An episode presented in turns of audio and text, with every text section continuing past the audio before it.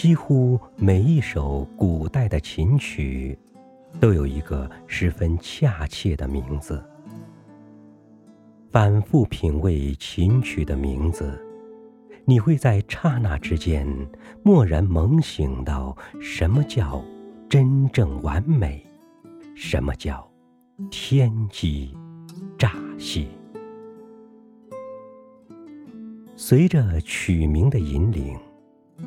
那一杯驿路上的别酒，那一支严冬里的梅花，那一对夕照中的落雁，那些已经具备了人妇品格的所有物象，便在古琴的鸣奏中，渐渐地显现出深深的意境。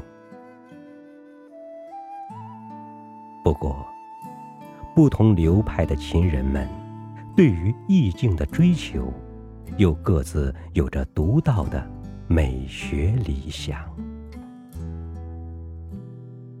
而虞山琴派推崇的轻微淡远，说到底，本质上还是一个“清”字。这一个“清”字，与浊相对立。与洁相吻合，冰清玉洁，实在是让人肃然起敬。应当讲，对于“清”字的张扬，这本身就是对古琴艺术的弘扬光大与正本清源。而严天池。在强调轻微淡远的同时，还摒弃了在古琴艺术中滥加情歌的做法，同样是出于古琴艺术本真的操守。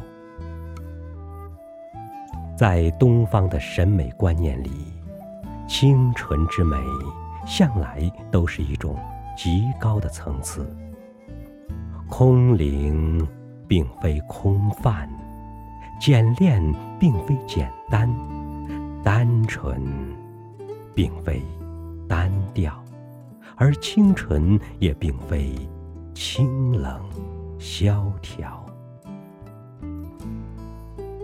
辩证的法则早已证明，唯有前者，才能体现出虞山琴派所向往的博大和平。